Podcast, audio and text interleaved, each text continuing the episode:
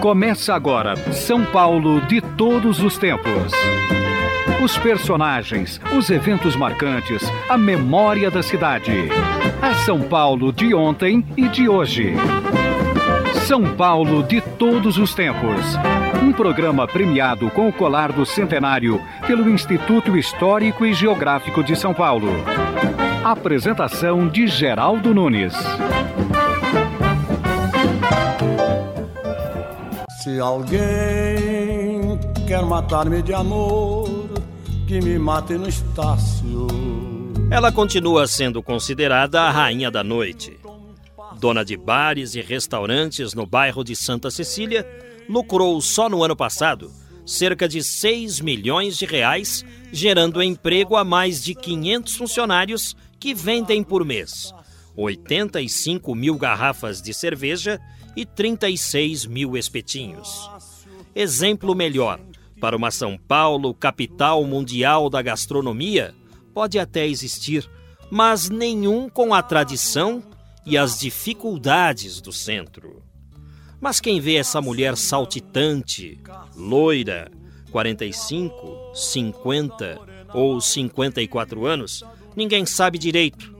Não sabe também a história sofrida e esperançosa desta mineira, nascida em Garapuava, que acompanhou a construção de Brasília, ajudando a mãe alcoólatra a servir almoço e janta para os candangos.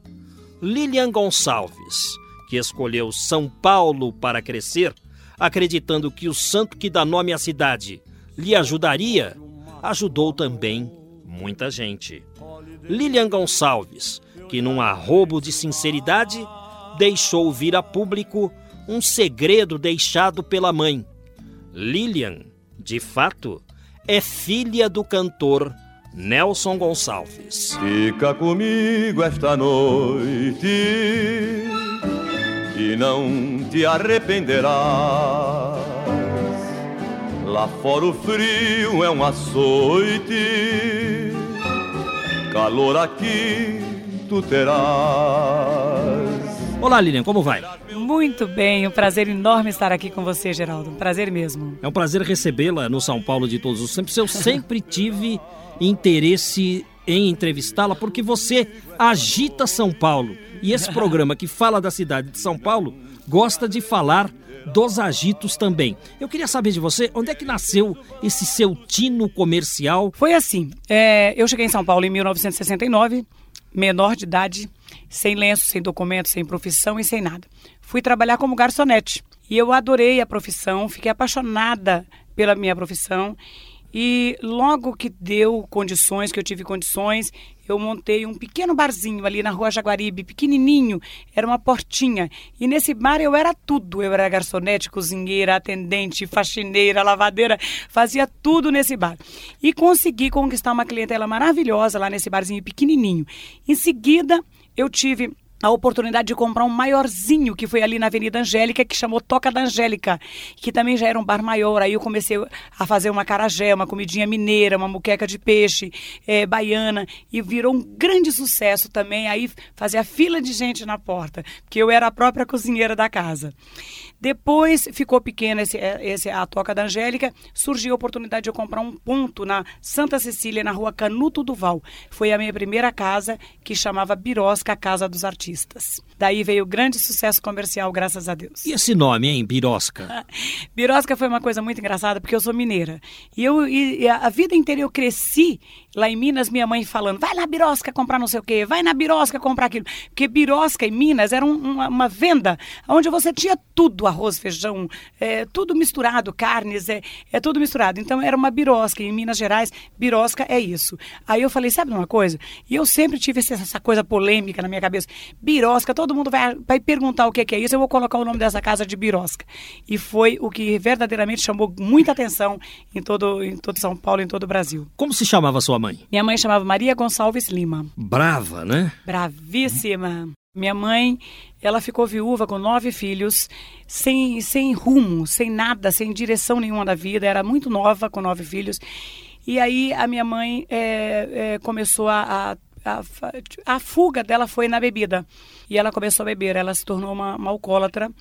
e nós ficamos a delivery do mundo.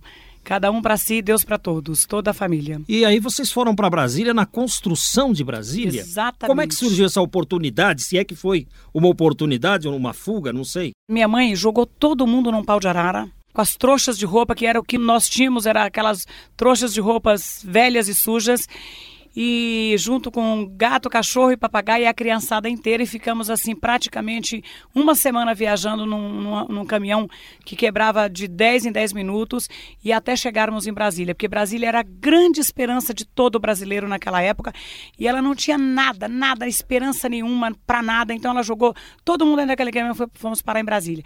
E foi lá o nosso grande é, início de vida, né? É, ali ela montou uma estalagem, tipo de um restaurante, que atendia aos candangos. Na verdade, não era num restaurante. Sabe aquelas banquinhas no meio da rua? Ela pegou todos os filhos. Um, ela fazia café com pão de queijo, mandava, que era o meu caso, que eu vendia cafezinho com pão de queijo para os candangos de Brasília. Com 6, 7 anos, 5, 6 anos de idade, eu já tinha é, essa, essa função. E meus irmãos, um engraxava sapato, outro trabalhava num posto de gasolina, cada um fazia alguma coisa, ela espalhava todo mundo até nós conseguirmos é, vendermos um bolinho daquele para o Juscelino Kubitschek. Então você conheceu o Juscelino? Conheci. Mesmo? Convivi com ele até 9, 10 anos de idade. Era um sujeito muito simpático mesmo. Maravilhoso. Era, eu tenho ele registrado na minha memória perfeitamente, do jeito que ele era, como ele andava, as roupas que ele vestia, como ele falava comigo. Eu cansei de almoçar com ele, ele eu sentada no colo dele, no catetinho. Como, é, como ele falava no com catetinho. você? O Juscelino, ele, ele me adorava, era assim, eu era uma, uma criança meia anormal da, naquela época, porque eu falava muito, ria, cantava, trabalhava, e ele adorava. Então, todos os dias ele me via, quando ele me via, ele falava: Você não pode sair de perto de mim. Não me deixe te perder de vista. Você vai ser uma pessoa muito importante. Você vai ser uma, uma você tem uma figura carismática, simpática, bonita. Você eh, não me deixa sair. Você sair falava para Dona Maria que era minha mãe. Dona Maria não deixa essa menina sair de perto de mim. E, e toda vez que ele me diz, ah, você tá linda, você é linda, você vai ser muito importante nessa vida. E eu cresci com essas palavras do Juscelino. E eu quis ser uma pessoa importante através, talvez, dessa palavra que refletia as palavras, talvez, do meu pai que eu não tive, né? Na minissérie apareceu lá você como filha do cantor Nelson Gonçalves. Verdade. Você é filha dele? Sou filha do Nelson. E o Nelson reconheceu você como filha? Reconheceu. E eu, a história do Nelson foi assim: eu eu, eu sempre fui eu, uma pessoa reservada. E eu tinha muito medo de uh, falar que. Eu, eu fiquei sabendo que o Nelson era meu pai aos 15 anos de idade 14 para 15 anos. E aí eu não dei a menor importância, Geraldo. Não dei mesmo a menor importância, porque eu queria, eu tinha tanta gana, tanta garra, tanta vontade de vencer, que para mim aquilo era mais uma, uma conversa. E depois, com o passar do tempo, com a, as coisas foram passando, eu via o Nelson na televisão, eu via o Nelson em todos os lugares cantando. Um dia eu vi o Nelson no Fantástico e falei: Meu Deus, este homem que é o maior cantor do Brasil é meu pai. E eu não dei a menor importância para isso. Só que eu já estava com trinta e tantos anos de idade, já estava hiper bem resolvida comercialmente, já estava financeiramente muito bem, morando numa belíssima casa, com belíssimos carros, muitos amigos importantes. E um dia, aí eu, aos 35 anos, eu resolvi escreveu um livro e escreveu um livro chamado A Vida Brilhando em Neon, que é esse livro que a Globo comprou os direitos autorais que colocou na minissérie. E esse livro é, conta que eu sou filha do Nelson Gonçalves lá. E aí foi aonde a imprensa inteira é, se interessou por essa história. E eu fui falar com o Nelson, ele é foi maravilhoso, ele, ele sabia da história, sabia que eu existia, porque o Calbi Peixoto já tinha contado para ele, o presidente da RCA, que era o Oswaldo Gurzoni na época, já tinha falado com ele, porque eu já tinha contado pro, pro Gurzoni, eu falei, Gurzoni, você não acredita, você sabia que esse cara é meu pai? O Gurzoni ria da minha cara, e contei também para o Newton, que era o produtor direto dele de muitos anos. E essa história ficou na cabeça do Nelson, ele sabia. Ele falou assim: não, eu me lembro dessa história tal, eu me lembro perfeitamente. E eu sei que eu tenho uma filha, mas eu não sabia que era a Lília. Mas ele já estava numa fase assim de. É, as pessoas já dominavam o Nelson Gonçalves, por exemplo, os filhos deles que conviviam com ele não deixavam o Nelson nem respirar, nem atender um telefonema. Foi muito difícil, foi muito complicado. Houve um encontro. Houve um encontro, ele a, assumiu, falou que lembrava e tudo, mas depois ele desapareceu. Aí, em ele morreu em 98. Em 97, eu contratei um show do Nelson para cantar no, no Scandal, numa casa minha. E ele ficou uma semana cantando comigo lá. E eu dei toda a mordomia, carro, motorista, tudo para ele, mas as pessoas não deixavam eu falar uma palavra com ele, as pessoas que assessoravam ele, era impressionante. E no momento, assim, lá no camarim, ele falou: Minha filha, pelo amor de Deus, arruma um jeito de você falar comigo, eu preciso falar com você. Aí eu falei, mas aí toda hora que a gente começava a falar, chegava a Margarete, chegava todo mundo e não deixava ninguém falar. Eles tinham muito medo da minha aproximação com o Nelson, de medo que eu tomasse o Nelson deles, porque o Nelson era a única fonte de renda que a família tinha. Margarete Essa era a quem é? verdade. A filha. Filha dele. Mas aí você conversou com ele? Conversei muito, nós conversamos muito. E até combinamos que a gente ia regravar Boemia, porque eu brinquei com ele cantando Boemia, lá um pedacinho de Boemia. Ele, ai, adorei, adorei, vamos regravar Boemia. E a gente ia regravar Boemia nesse, nesse próximo CD que ele ia cantar com os amigos. Lilian Gonçalves está conosco aqui no São Paulo de todos os tempos. Eu falei do seu tino comercial no início da entrevista. Outras casas no Brasil todo copiam as suas ideias. Por exemplo, é, essas casas de espetinho, né? Hoje é Isso. muito comum em São Paulo. Começou com você? A verdade, assim, eu, eu tinha vários bares ali, na, na- na- já tinha duas casas na Canuto Duval, no quarteirão, e no meio da casa eu tinha um escritório, Geraldo. E aí, um dia eu viajei e, e vi que o meu escritório eh, era grande demais, era enorme para a atual conjuntura. Porque na América, na Europa, as pessoas usam um espaço muito pequenininho para cada escritório. Então, fui visitar um presidente de um banco que a sala dele era metade aqui da- do seu estúdio. E eu falei, gente, por que, que eu tenho aquele casarão? Aí eu transformei o meu escritório num pequeno pedaço e usei a casa para montar um bar. E eu queria montar um bar diferente. E quando eu contei para as pessoas que eu queria montar um bar com espetinhos e cerveja, é, as pessoas riam da minha cara. Você é louca, ninguém vem comer espetinho. Espetinho é uma coisa, espetinho de gato, espetinho não sei do quê. Eu falei, mas eu vou montar, porque eu, eu tenho paixão por espetinho. Eu adoraria ter um lugar que eu pudesse comer um espetinho. Eu tenho certeza que a metade da população faria isso. Quando eu montei o espetinho, Todo mundo assustava. Eu coloquei espetinho, cerveja e companhia. Os espetinhos custavam 50 centavos, 80 eh, centavos, eh, um real, um real e cinquenta, dois reais e que custa até hoje. O espetinho mais caro que eu tenho lá é três reais, que é um espetinho de picanha, espetinho de camarão, essas coisas todas. Aí eu co- co- comecei a inventar os espetinhos, cons- consegui colocar 33 tipos de espetinhos.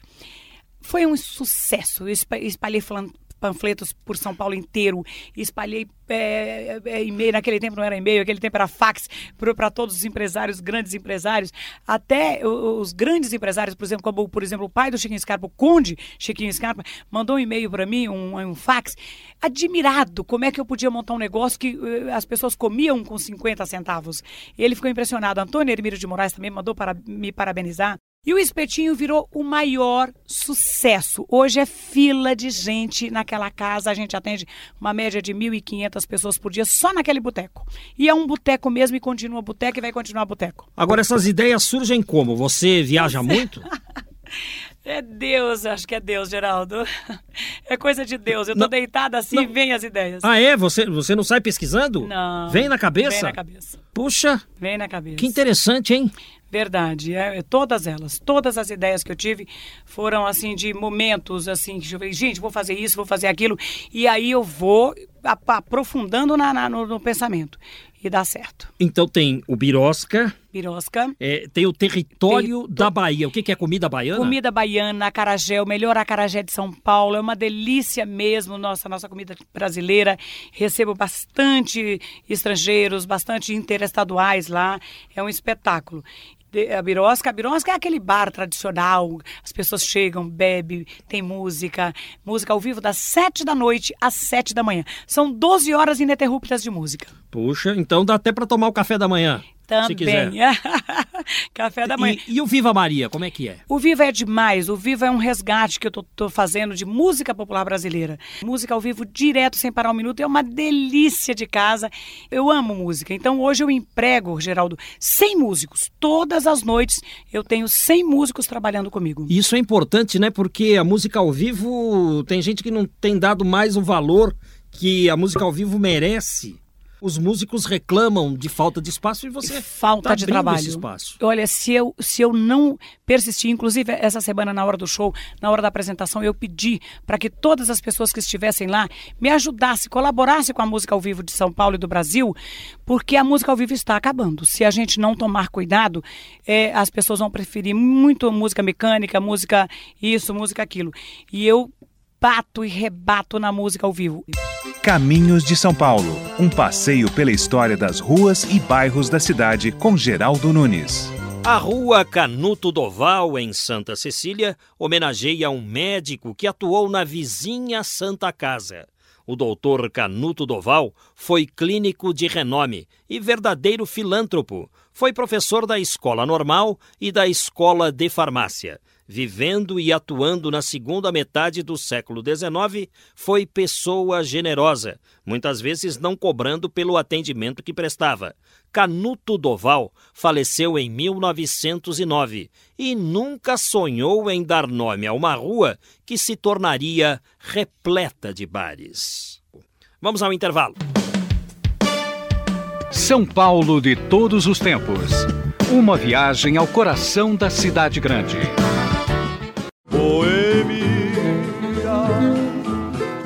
Aqui me tens de regresso e suplicante te peço a minha nova inscrição. A Volta do Boêmio, composição de Adelino Moreira, é uma música ainda muito cantada na noite nos bares paulistanos, frequentados por um público maduro.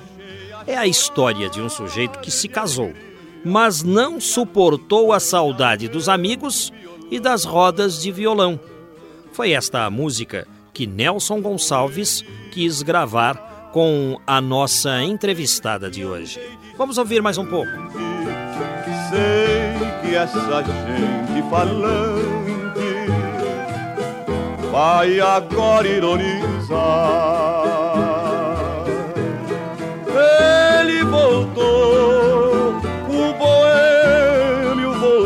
Novamente.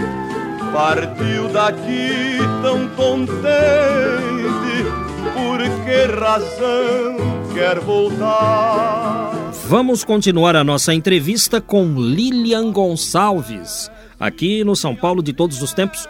Lilian, e essa história aí que você já foi Miss? Como é que aconteceu? Foi muito engraçado. Eu, eu trabalhava é, lá num, num, num bar em Brasília que era é, bem ali o Bar Estrela em Taguatinga, e um dia passou um fotógrafo e me fotografou. E a fotografia saiu tão boa que aí no outro dia ele voltou para me convidar, ele levou para um concurso que tinha, mas isso foi em 1969, gente, faz tempo. E ele voltou e falou assim: Olha, gostaram da sua foto e estão convidando você para participar do Miss Taguatinga. E quando eu falei isso lá perto, eu falei: Nossa, foi uma briga em casa, Deus me livre. Mas eu tinha uma vontade, acho que eu nasci com esse tino artístico, acho que eu puxei o Nelson nessa daí, viu? E aí eu falei, não, fugi de todo mundo, escondi de todo mundo e fui participar do tal concurso. E não é que eu ganhei o concurso Miss Taguatinga? Daí o concurso Miss Taguatinga, que não era nada muito oficial, era uma coisa muito no comecinho de Brasília mesmo. E aí fui para o concurso Miss Brasília. Quando eu cheguei no concurso Miss Brasília, porque eu cheguei e ganhei o concurso Miss Brasília, minha família ficou sabendo. E naquele tempo o concurso de Miss não era bem-vindo à família nenhuma, porque tinha que tirar roupa, tinha que sair de maiô por aí e tal e coisa. Então eles achavam, minha família que era super atrasada, minha mãe no caso, achava que aquilo ali era coisa de última, né? De última. E no dia que eu estava sendo coroada, colocando a faixa de Miss Brasília, minha mãe chegou, ela e mais meus sete, oito irmãos juntos, tudo descalço, tudo pobre entrou naquele lugar ali, assim, é, subiu no palco e contou para todo, porque eu tinha mentido. Eu tinha pregado uma mentirinha que eu tinha 18 anos. Foi a minha primeira mentirinha, né? Eu tinha só 15, 14 para 15, e, eu, eu, e aí eu tinha falado, não, tenho 18 anos, imagina. Eu já tinha, eu tava comple completo. Já... Aí ela chegou e desmascarou todo mundo, falou, ela só tem 14 anos, vocês estão todos loucos, não sei o quê. E me tirou ali daquele palco, naquela marra mesmo, arrancou coroa, jogou faixa para lá. E naquele exato momento, momento, Geraldo, eu decidi que a minha vida não era ali. Eu falei, não, minha vida não é aqui, essa não é a família que eu quero, esse não é as pessoas que eu quero comigo, eu vou embora. No outro dia eu peguei uma sacolinha com uma muda de roupa de madrugada e fugi. Porque eu tinha ganho um prêmio de 100 reais, no, no valor de hoje mais ou menos 100 reais. Aí fui, comprei uma passagem, fui para a rodoviária sozinha de madrugada, andei quilômetros a pé até pegar um ônibus e peguei uma, uma, uma sacolinha na mão, sem lenço, sem documento, sem nada. Não sei como que eu consegui, cheguei aqui em São Paulo. Você arrumou um emprego de garçonete no aqui? No mesmo dia. Na minissérie JK existia um personagem que era um moço que te defendia. Tinha um que, que era o, o, o vilão da história e tinha um outro moço que te protegia. Os dois existiram? O vilão o, e o dois, moço bonzinho? Os, os, dois existiram. Eu tinha um, minha irmã, mas é, um pouquinho mais velha do que eu, ano, um ano, dois anos de diferença, casou com esse desculpa a expressão, bandido. E ele dominava ela e a família. Inclusive, eu perdi minha irmã de câncer, de tanto que ela sofreu na mão desse, dessa pessoa. E ele verdadeiramente era aquilo exatamente que foi retratado na, na novela, ele na, na, na, minissérie. E eu sofri aquele abuso, sofri muito mais maus tratos na vida do que a novela, do que a minissérie retratou. Porque se contasse a verdadeira verdade mesmo, parecia, ia ficar parecendo ficção mas a Maria Adelaide foi felicíssima, né, da maneira que ela fez. E aquele cara existiu. E o gaúcho era um amiguinho, um amigo que eu tinha maravilhoso. A única coisa que não foi verdade é que eu foi a, a, que não foi que, que a Maria Adelaide teve que fechar com aquele romance de eu ter casado com o gaúcho, ter um filho com ele, não tive. Não casei, não tive filho e quando eu vim embora eu larguei tudo, todo mundo ficou por lá. Então eu vim para cá, a única coisa, o desfecho que não houve na minha vida foi aquele. Mas você tem filhos? Tenho dois filhos, três netos. Parabéns. ô, ô, Lilian, você trabalhou de garçonete naquele autocine? Era seu aquele autocine? Não, não, não. Era um drive chamado Aquários, lá em Santana. Depois, primeiro eu trabalhei como garçonete na Sopa Carioca. Depois eu saí da Sopa Carioca e fui trabalhar em drive, porque é, veio aquela febre dos drives e os drives dava mais caixinha, mais dinheiro e eu fui trabalhar nos drives. Poxa, você conta isso com naturalidade, quer dizer, são histórias que te deixam honrada, te deixam felizes. Eu me sinto honrada porque eu tinha tudo na vida. Eu, a, a vida é uma bifurcação, onde você escolhe o lado certo ou o lado errado da vida. Eu tinha tudo tudo na vida para escolher o lado errado. Porque eu não tinha nada, eu não tinha base de nada e de nenhuma nada. Eu não tive nenhuma formação familiar, nenhuma formação de escola, de estudantes, nada. Então eu escolhi o lado bom da vida, graças a Deus, dirigida por Deus. Então eu quando eu cheguei, eu só pensava numa coisa, trabalhar, trabalhar, trabalhar. E quando eu cheguei aqui, eu era bonitinha, novinha, era linda, eu podia muito bem viver de beleza, ir para um lugar qualquer, levar uma boa vida de alguém que me ofereceu milhares milhares de pessoas que me ofereceram boa vida para casar com eles, para namorar com eles, e eu nunca quis nada disso. Então, eu só queria uma única coisa na minha vida, eu só tinha um único objetivo: trabalhar e viver do meu próprio trabalho e acontecer e, a custa do meu próprio trabalho, sem nenhuma concessão. Eu não fiz uma concessão na minha vida. Ao contrário, tinha muitas pessoas que me paqueravam, gente riquíssima, gente com carrões maravilhosos. Eu nunca na história aceitei um convite desse. E me conta uma coisa, como é que você se tornou cantora? Porque teve uma época que você gravou discos. Foi verdade. Eu, lá no Birosca, eu cantava. E eu ficava cantando, porque eu, eu, eu, tinha um. Eu coloquei música ao vivo. Logo no começo eu coloquei um, um rapaz cantando voz e violão. Então nós dois é que nós cantávamos ali para os clientes. Eu cantava uma, uma, uma vez ou outra e ele cantava sempre. E um dia estava lá uma, um diretor de uma gravadora chamada Warner Broad Corporation. E aí ele falou: Não, você tem uma voz linda, você é diferente, não sei o que, eu quero você gravando comigo. E eu, como mineira, acreditei, né? E nunca perdi nenhuma oportunidade. No outro dia eu estava lá na gravadora que ele tinha me convidado, e era verdade. Aí cantei lá no estúdio para ele, ele gostou da voz, acabei gravando o meu primeiro disco.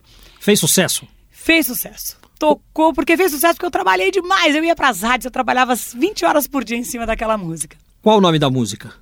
Te amo de todas as formas. E aí aconteceu. Te amo, de todas as formas te amo, de qualquer maneira eu te amo. E só o que importa é te amar e te amar e te amar. Do Carlos Cola, olha de quem que eu fui gravar, hein? E do, do Ed Wilson e Carlos Cola. Foi também nessa época que você teve espaço na televisão, né? Exatamente. Eu também aí fui para mídia através de ser cantora, mas antes de ir para televisão, eu saí em vários jornais, vários jornais. E quem frequentava a sua casa, quem você lançou e quem de sucesso que apareceu por lá? todas, quando a Birosca, é, quando eu, eu, eu, eu, fui eu também, mais uma coisa que eu lancei nesse país e posso falar porque é uma grande verdade, eles mesmos, grandes cantores podem falar isso. Música sertaneja. Eu era mineira eu cresci ouvindo, ouvindo, música sertaneja. Então eu, eu, cantava, eu subia, cantava música sertaneja a vida inteira. Quando eu cheguei, é, uma certa época, as discotecas, só tava discoteca, discoteca, discoteca em São Paulo. Falei, quer saber de uma coisa? Eu vou botar esse violonista cantando música brasileira e sertaneja aqui. O que, que aconteceu? A música sertaneja de, do Brasil só foi para a noite, para as mesas e para o público, porque eu lancei há 35 anos atrás. Então lá começou comigo. Chitão, é, Chitãozinho Chororó, pequenininho crianças. Roberta Miranda cantava nas mesas do Birosca, compôs várias músicas dela lá dentro da casa. O, depois mais para frente, Leandro e Leonardo. É verdade que o Raul Seixas passou por lá? Demais. Raul Seixas tem muita história. E o Raul Seixas, eu, essas pessoas que eu estou te falando, todas estão homenageadas na parede do Birosca. Você chega lá, você encontra as fotos do Raul Seixas, autógrafo dele, roupas dele, do, dele, do Calbi, é, da, da, da, da, dos artistas da Emilinha Borba. É, imagina tudo quanto é artista da Benito de Paula Benito, saiu de lá? Não, o Benito, ele... Ele já, já chegou já, lá. Ele já chegou lá, mas muito no comecinho. Mas era, foi uma das pessoas que subiu no palco, que cantou. Ah, sabe, o Newton César, os cantores chegavam e eles queriam me ajudar. Você entendeu? Eles falavam assim, a Lília, eu, eu, adorava quando chegava um cantor, eu fazia aquela festa. Aí eles falavam, ah, aqui tem que ser a casa dos artistas. Aí eles, eles sentavam na mesa, pegavam o violão, tocavam e cantavam. Pra quê? Pra me ajudar. Ajudar a lotar a casa. Você entendeu? Assim, uma coisa espontânea naturalmente deles. Virou o canto dos artistas lá. Você ainda recebe o público que frequenta a sua casa? Olha, todos. Um cliente chegou para mim e falou assim: Lili, como é que você consegue? Eu acho lindo você ir de mesa em mesa, cumprimentar todos os clientes. Eu falei assim: olha, ontem eu tenho certeza que eu cumprimentei 3 mil clientes. Se escapou alguns, foram pouquíssimos, né? E a sua casa funciona das 7 da noite às 7 da manhã com música ao vivo? Com música ao vivo. Você vai dormir às 7 da manhã? Todos os dias. Eu saio de lá às 7 da manhã, vou dormir mais ou menos umas 8 horas. 11 horas eu já estou prontinha para trabalhar de novo. Você dorme quanto por dia? Porque à noite você não dorme, então durante o dia você dorme quantas horas? A vida inteira, Geraldo, eu dormi duas, três horas na minha vida. Você sabe que eu, eu, eu sempre dormi muito pouco. Eu achei que dormir oito horas, dez horas é muito tempo perdido. Então eu gosto de dormir pouco e trabalhar muito. E, e você não, não sente estresse, cansaço, essas coisas? Você sabe que 35 anos depois, agora eu já começo a sentir um pouquinho mais. Mas eu nunca senti, não. Eu adoro o que eu faço, amo o que eu faço. Então eu não sinto, não. E a saúde vai bem? Vai muito bem. Mas você sabe que uma das, das vantagens é que eu não bebo, eu não fumo, que, que, que nem o Gotoff, meu grande assessor de imprensa, Ayrton Gotoff, está me lembrando, que é uma das vantagens que eu tive na vida, assim, de poder trabalhar, de poder ter essa resistência, é não beber, não fumar, não jogo, não, não só trabalho, verdade. Eu não, não tenho nenhum vício, nunca bebi, nunca fumei. E a cidade de São Paulo para você? São Paulo é eu acho assim, uma pantera de olhos iluminados. Eu amo São Paulo. Eu eu tenho São Paulo no meu coração. Eu acho que eu de Minas eu já esqueci um pouco. Para mim minha terra, minha vida é São Paulo. Qual a sua cidade natal?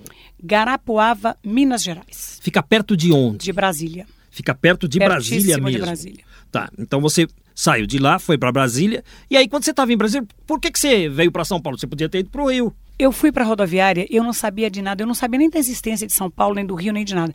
Aí fui andando naqueles guichês de, da rodoviária e vi São Paulo. Falei, quem sabe esse santo me ajuda? E esse santo me ajudou mesmo, porque Quer foi dizer, São Paulo que me ajudou. Você veio, vamos hum. dizer assim, não, sem lenço, sem documento. Sem lenço, sem documento. E aí, quando você chegou em São Paulo, essa cidade maluca, essa loucura, Geraldo, foi, olha, essa cena, um dia eu queria retratar essa cena, porque essa cena foi a cena mais marcante da minha vida. Eu desci da, do, do, do, ônibus, quando eu desci naquela rodoviária, aquela que era da Duque de Caxias, milhares de pessoas, milhares, milhares de pessoas transitavam assim em velocidades na minha frente, com aquelas malas, com as coisas, e eu com a minha sacolinha parada no meio daquela multidão. Eu acho que eu fiquei mais ou menos uma hora parada, sem saber o que fazer. Eu não dava um passo. As pessoas passavam para lá de tanto medo, de tanto susto, de tanto. Eu falei, meu Deus, o que que eu vou fazer, o que, que eu vou fazer. Me ajuda, me ajuda. Eu fui andando, fui andando e parei, na, eu fui parar na Avenida Rio Branco. E na Avenida Rio Branco eu vi um bar cheio de pessoas trabalhando e foi lá que eu parei e pedi emprego. Foi e aí? É linda, essa cena é linda, linda. Te deram emprego? Na hora. Que sorte. Comecei a trabalhar na mesma hora, com a mesma sacolinha, com a mesma roupa que eu cheguei da rodoviária. Garçonete? Gar, garçonete, era garçonete, só que era de balcão, não era do salão, era dentro de um balcão. E ali você foi aprendendo Aprendi. o funcionamento de um estabelecimento Cheguei... comercial, da casa. Cheguei ali e já arrasei, porque eu era boa de trabalho. Eu sempre trabalhei demais. Já cheguei lavando, limpando, arrumando. E o dono adorou, né? E já fiquei lá muito tempo. E a sua primeira casa foi mesmo a Birosca? Não, foi a, o Bar e Lanches Calinca da rua Jaguaribe. Depois da Avenida Angélica, a Toca da Angélica. A terceira foi a Birosca, que virou a Birosca Casa dos Artistas. Desde 1971, 71. um ícone da noite paulistana. O Ayrton Gontoff mandou para mim aqui um texto. A Birosca Casa dos Artistas é a primeira das seis casas que a Rainha da Noite, Lilian Gonçalves, tem na mesma quadra da rua Canuto Doval. Com sua decoração pioneira de quadros, fotos e vitrines de artistas, muita música, alegria e gente bonita. É um dos bares mais tradicionais de São Paulo. E por que Canuto Duval, aquele pedaço ali, Santa Cecília. Mackenzie, por quê? Podia ter caído lá nos jardins, né, que é chique. Sim. Mas fui cair na Canuto Duval pelo seguinte, porque o primeiro lugar que eu arrumei para trabalhar foi na, na Avenida Rio Branco. Era ali pertinho. E eu não tinha nem onde morar. E, um, e aí, no final do trabalho, eu perguntei para uma das meninas se ela sabia onde existia uma pensão. E esse pensionato que eu fui procurar era na rua Jaguaribe exatamente na rua Jaguaribe 382. E ali, anos depois, depois que eu trabalhei de garçonete, etc e tal, tempos depois eu pensei em montar um barzinho para mim. Quando eu abri o jornal, que naquele tempo era, era diário, ele, eu abri e fui lá, vende-se um bar na rua Jaguaribe, número 90. Eu falei, é lá que eu vou. É lá, eu fui lá. E o meu primeiro barzinho foi na rua Jaguaribe. Então, depois eu fui ficando ali, é, ali na redondeza mesmo. Foi ficando, Mas foi é, ficando, e tá aí. Mas eu confesso para você que sou uma sobrevivente do centro. É, é muito difícil você fazer sucesso num bairro do centro de São Paulo. E são 35 anos de luta árdua para mim poder estar tá lá, para mim poder trazer esse público de todas as faixas etárias lá na Rua Canuto do E você não tem vontade de mudar não, ir para outro bairro? Não, não, porque eu me apaixonei por Santa Cecília. Hoje eu vou fazer a calçada da fama na Santa Cecília do Brasil, vai ser lá. Hoje eu tenho todas, todas as minhas casas são sede própria, eu comprei todos os imóveis, não pago aluguel para ninguém. Então, eu, eu lá, eu tenho certeza que lá é meu, que lá eu estarei para sempre. Lilian Gonçalves está conosco. Por tudo isso, Viva São Paulo! A Rosa Maria lembra seu pai, irmão terceiro da Igreja do Carmo, sempre vestido de marrom com uma capa cor de areia que voava pelos corredores escuros, enormes e frios do Santuário do Carmo, onde nunca deixou de tocar órgão nas missas em louvor a Maria. Católico, sublimava seu amor a essa divindade feminina através da música, sua outra grande paixão. Nós dizíamos que ele deveria cobrar, pois nossa vida estava difícil, e ele, tranquilamente, como um bom aguiar, retrucava: Não toco por dinheiro, e sim para Maria, e dela eu jamais cobraria. O tempo passou e só hoje compreendo esse amor incondicional pela Divina Mãe que todos os grandes mestres das artes de todas as civilizações souberam cantar, e presto minha homenagem de filha, que, como as outras filhas, tem a honra de levar junto ao nome o nome que ele tanto amou, Maria. Viva São Paulo, registrando as histórias da família e da Casa dos Paulistanos. Participe pelo site. Lindo! Vamos ao intervalo. São Paulo de todos os tempos. Momentos e personagens marcantes do dia a dia paulistano. Antigamente, nos meus tempos de ventura, quando eu voltava do trabalho para o lar, deste bar alguém gritava com ironia: entra, mano, o fulano vai pagar. Havia sempre alguém pagando um trago pelo simples direito de falar. Havia sempre uma tragédia entre dois copos nas gargalhadas de infeliz a soluçar. Lilian Gonçalves está conosco no São Paulo de todos os tempos. Ela é considerada a rainha da noite paulistana e tem numa mesma quadra seis, meia dúzia de casas noturnas, de bares que abrem é, antes das sete da noite. A música ao vivo começa às sete da noite e vai até às sete da manhã. Você nunca teve problema com vizinhos, barulho? nunca reclamaram de você, não, Lilian? Olha, reclamaram bastante, mas hoje eu tenho uma relação de amizade fantástica com os vizinhos. Por quê? Porque eu transformei aquele quarteirão, Geraldo, no quarteirão mais seguro de São Paulo. Hoje nós temos ali uma segurança. Pra você ter uma ideia, 35 anos lá. Nem um nenhum apartamento daquele quarteirão, ninguém, nenhum vizinho foi roubado de nenhuma maneira. Hoje eu, inclusive, a gente tem um, nós temos um, um, o slogan nosso lá é esse: a rua mais segura de São Paulo, porque eu cuido daquela rua. Inclusive eu cuido tanto daquele quarteirão que eu tenho um funcionário que varre todos os dias, tira todos os lixos de um lado e de outro da rua. Por quê? Porque se transformou, eu cuido daquilo como se fosse meu de verdade. Então, eu acho que se cada um, se cada quarteirão fosse bem cuidado como o quarteirão da Canuto do Vaué, elogiado por todas as pessoas que vão, você não encontra um papel apesar de duas mil pessoas, três mil pessoas circular ali, você não encontra um papel no chão. Mas os imóveis das suas casas noturnas não são seus? São. Graças a Deus eu fui comprando um por um nesses 35 anos e hoje todos os imóveis são sede própria. E você considera, dentro das devidas proporções, claro, a Canuto Duval algo parecido assim com a Bourbon Street de New Orleans? Porque a Bourbon Street é a rua do jazz. Yes. Não, não corre um jazz lá na Canuto Duval. Mas tem alguma coisa a ver? Tem, porque ah, ah, ah, lá o quarteirão ele é procurado, é, porque nós temos lá variedades de comidas. A parte gastronômica da rua é espetacular, é uma delícia, tudo é lindo. E eu tenho no meio disso tudo uma pizzaria também, que é na parte de baixo do Viva Maria. Então lá você pode escolher pizzas, grelhados, comida brasileira, frangos e tudo. Então ali o, todo mundo vai à procura dessa parte gastronômica que é maravilhosa. E à procura da música, porque lá nós temos a música popular brasileira, a música sertaneja sertaneja, o samba e até um forró que está na última moda agora, os bastidores, nós apresentamos um forrozinho. E lá as classes se dividem de uma forma maravilhosa. Lá nós recebemos artistas, jornalistas, cantores, políticos demais. Aliás, eu estou recebendo muitos políticos agora nessa fase. Sempre recebi, mas agora estou recebendo demais. E médicos, porque ali nós temos a Santa Casa do lado, os advogados.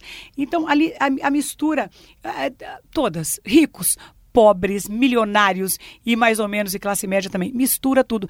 Inclusive, uma época o Estadão fez uma matéria comigo, muitos anos atrás, que ali era um misto de maracatu, que a birosca era um fenômeno. Um fenômeno por, por conta do misto de, de maracatu que a gente fazia. Jogadores de futebol eram nossos clientes todos os jogadores de futebol desse Brasil, dos tempos antigos, não os de agora, passaram pelo Birosca. Todas, todos, os, todos os jogos eram comemorados lá. Então era muito engraçado que às vezes batia o time que perdeu com o time que ganhou. E aí o pau quebrava de vez em quando, mas era todos os jogadores na época de Sócrates, Chicão, é, Birubiru. E você falou no bloco anterior a respeito da calçada da fama que você pretende criar na Canuto Doval. Lilian Gonçalves, é preciso autorização da prefeitura para isso. Como é que você vai fazer? Exatamente, Geraldo. Eu acho que esse é o meu mais audacioso projeto e o mais importante para a cidade de São Paulo, porque eu quero fazer a Calçada da Fama oficial do Brasil. Mas me fala dessa sua ideia de Calçada da Fama. Como é que é? Ah, ah, eles vão colocar vão as colocar mãos ali? É, as estrelas, as estrelas com o nome deles e vai ser, vai ser dois segmentos: as mãos e os pés, o autógrafo e as estrelas. Alguns vão ser homenageados com as estrelas e outros com as mãos. É, seriam artistas do cinema, da televisão, da música? Eu, eu quero homenagear todos os brasileiros que contribuíram é, na cultura desse país e co que contribuíram para que o nosso nome fosse para fora do, do país, enaltecendo o Brasil. Então, vai ter todo segmento: esporte, artístico, cinema, televisão, uh, música, uh, cantores, autores importantes. Nós vamos fazer todos os segmentos. Então, seriam as mãos dos músicos, por exemplo, que tocam instrumentos e os pés dos jogadores. Dos jogadores e as estrelas das estrelas do cinema e da televisão. Já pensou? Que interessante, os pés do Pelé. Ele, ele vai estrear, a, ele já está certo já. Será ele, ele, né? ele Será ele é, que vai estrear a parte do, do esporte. E nós estamos é, com muito apoio mesmo, e vai ser, vai ser uma festa. É, lá no Birosca tem uma camisa do Pelé autografada por ele. O Pelé é um grande amigo meu, frequentou bastante minhas casas e muita gente importante. É que a gente na hora assim não lembra, sabe, Geraldo? Mas não teve ninguém nesse país que não passou pelo Birosca. Você disse, Lilian Gonçalves, que muitas inovações que outras casas no Brasil inteiro hoje copiam surgiram no Birosca, enfim, ali na Canuto do Oval. Esse negócio de mesinhas do lado da calçada, do lado de fora, é, é, é, ideia sua? Foi uma invenção minha, não existia. Você pode perguntar para todo mundo assim de 30 anos atrás, 25 anos atrás, até 25 anos atrás, que não existia isso. Então o Birosca ficou tão lotado, era tão lotado, que um dia eu falei: quer saber de uma coisa? Eu vou botar uma mesinha aqui para você, para um grupo que chegou. E eu, daqui um pouquinho, eu venho buscar vocês. Era uma noite de muito calor e ficou isso na história. E aí todo mundo queria começar, começou a querer as mesas lá do lado de fora. Aí, lógico que veio as broncas de todo mundo, de todos Prefeitura, os lados. né? E eu consegui transformar isso numa lei, nós podemos colocar é, mesinhas na calçada até uma hora da manhã. Porque o paulistano, ele não tem praia, ele não tem uma série de coisas que outros lugares têm. Então, a, a praia do paulistano é tomar uma cervejinha na calçada, bater um papo, fazer um happy hour. Permite-se desde que não atrapalhe a passagem Exata, dos pedestres. Exatamente, tem que ter um recuo de um metro e meio, tem que ter uma faixa amarela dividindo aonde o pedestre passa e aonde se coloca as mesas. Isso tudo tem que ser muito respeitado. É o que nós fazemos, respeitar para ser respeitado. Você também já foi tema de enredo de escola de samba? Fui, você acredita? Que coisa mais linda. Eu pensei que essa fosse a minha maior homenagem. Qual foi a escola que te homenageou? Vai, vai. Vai, vai, é. é tema... E aí você desfilou no carro alegórico. Desfilei. Destaque. Como é que você vê o carnaval? Ah, eu amo carnaval, eu amo. É, é, tenho paixão, sou louca por carnaval. Mas nunca imaginei que poderia ser tema de uma escola de samba. Até que quando me ofereceram, eu fiquei é, com muito medo. Mas a escola estava em oitavo lugar e eu consegui colocar a escola em primeiro lugar. É, nós somos campeões em 1996 com o tema Rainha na Noite Tudo se Transforma. Houve uma época em que você abriu casas na região de Pinheiros. Exatamente. E agora? Você não está mais por lá? Não, Pinheiros eu não tenho mais nada. Eu, eu tinha o Scandal e tinha o Espetinho 2. Hoje eu não tenho mais nada. Hoje eu resumi a minha vida na rua Canuto Você resolveu permanecer no centro enfrentando os percalços e batalhando pela melhoria do centro. Todos os preconceitos é mais ou do menos mundo, isso. exatamente. Todos os preconceitos eu enfrento todos os dias, mas não abro mão da minha Santa Cecília, não abro mão do meu centro de São Paulo. Me disseram uma vez que você andava de limusine pelo centro, que você trouxe a primeira limusine para cá foi. Como é, como é que aconteceu isso?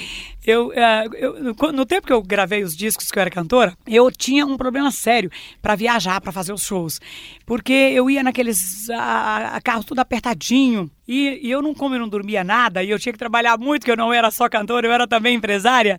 Até um dia foi muito engraçado que o Julinho Mesquita chegou para mim e falou assim: ele chegou e falou assim: olha, você está errada, você não pode ser cantora e empresária. Se você fizesse sucessos os dois, é, como empresária e como cantora, eu vou falar uma coisa para você. Eu te dou uma página do Estadão, mas é, você tem que decidir, ou ser empresária ou ser cantora.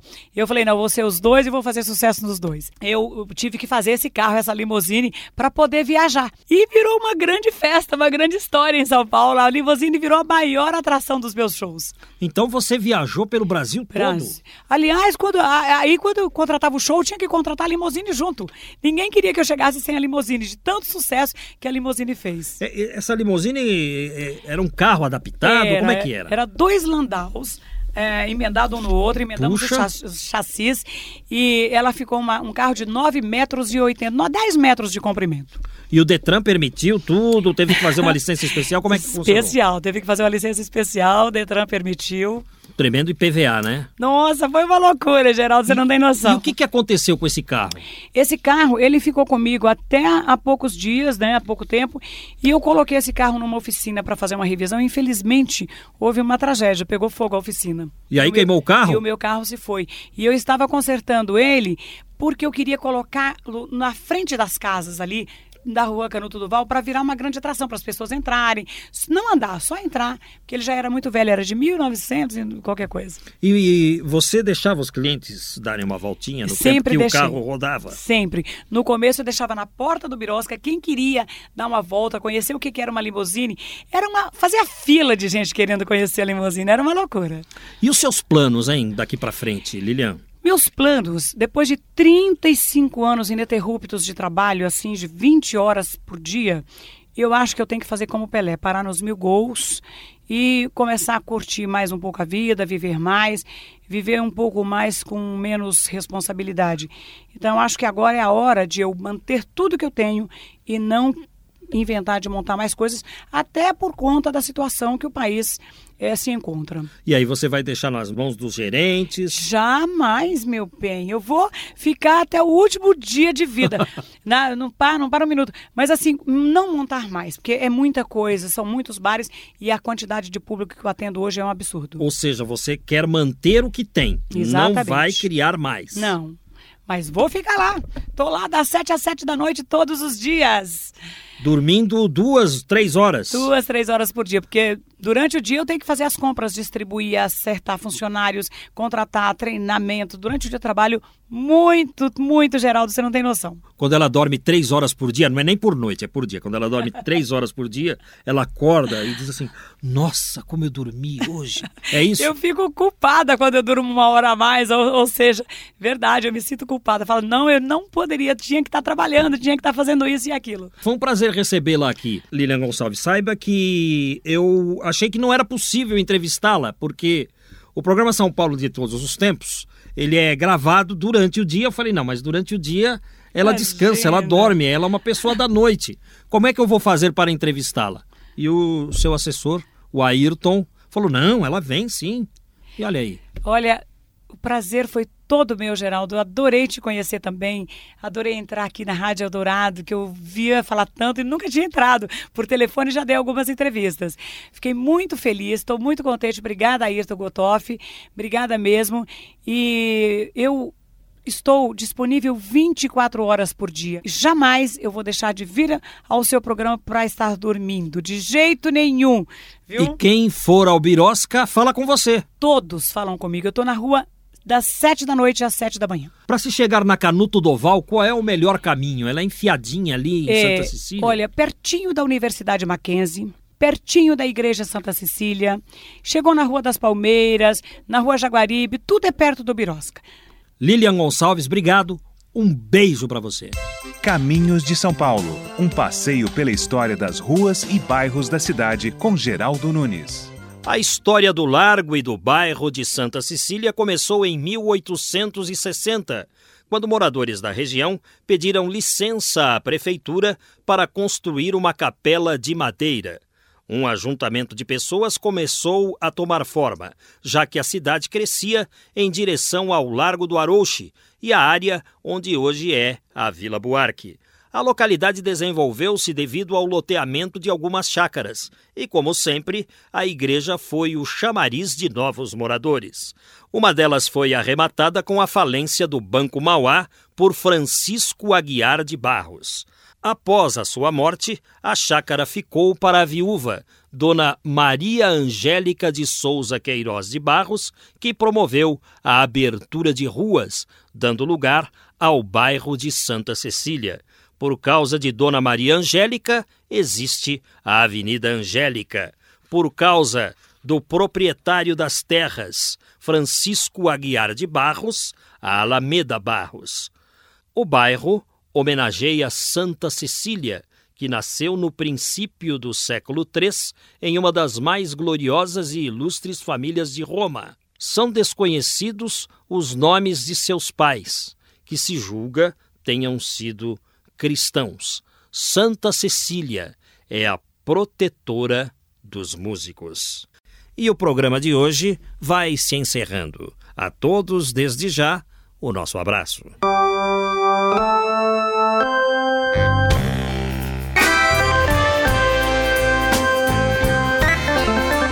Trabalhos técnicos e mixagens de Antônio Silva, o Toninho Cuca. A apresentação é deste amigo que vos fala, Geraldo Nunes, com o apoio de produção de Valéria Rambaldi. Sendo assim, até lá!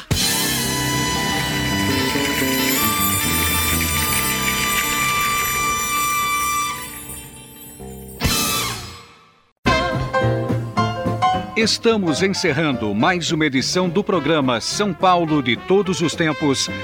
Os personagens, os eventos marcantes, a memória da cidade. A São Paulo de ontem e de hoje. São Paulo de Todos os Tempos.